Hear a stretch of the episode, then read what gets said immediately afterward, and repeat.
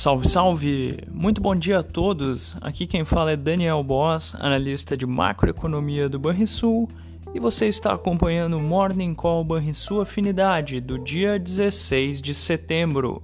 No exterior, a manhã desta sexta-feira é negativa, principalmente após dados econômicos da Europa e diante do compasso de espera para a reunião do Fed na próxima semana.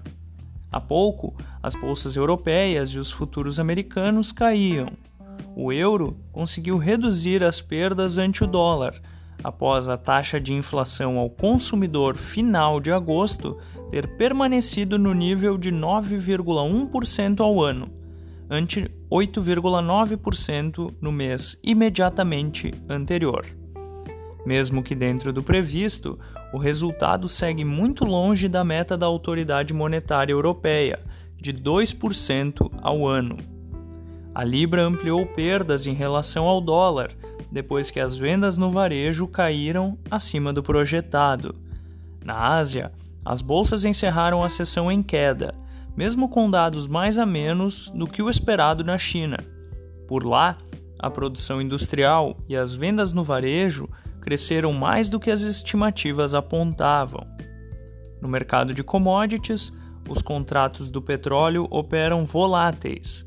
O tipo Brent, referência para a Petrobras, é negociado no vencimento de novembro pouco acima dos 91 dólares o barril.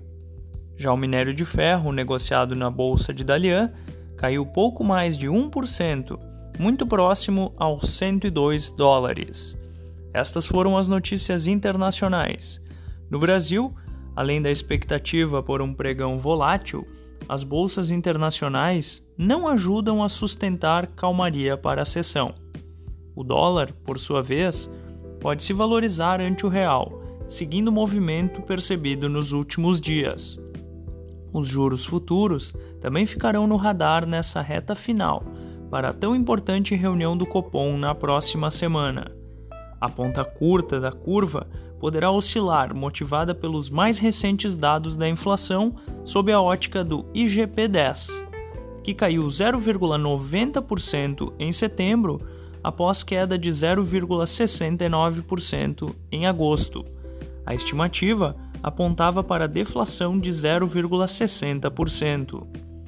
No campo das boas notícias, mais uma, o IBCBR de julho surpreendeu ao subir 1,17% sobre o mês anterior, bem acima do esperado pelo mercado.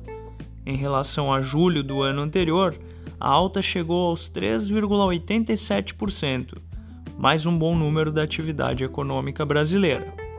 Vamos ao fechamento do mercado. O dólar fechou a quinta-feira com alta de 1,18% aos R$ 5,24.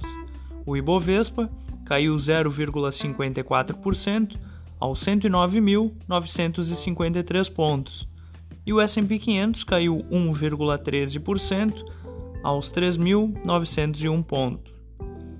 O DI futuro para janeiro de 2024 subiu 10 pontos base a 13,22%. Já o DI futuro para janeiro de 2027 subiu 15 pontos base a 11,77%. Na agenda do dia, nos Estados Unidos teremos dados da confiança do consumidor, a prévia de setembro, e no Brasil, a sondagem industrial. Você ouviu o Morning Call Banrisul Afinidade com os destaques do dia. Acompanhe de segunda a sexta-feira o nosso overview.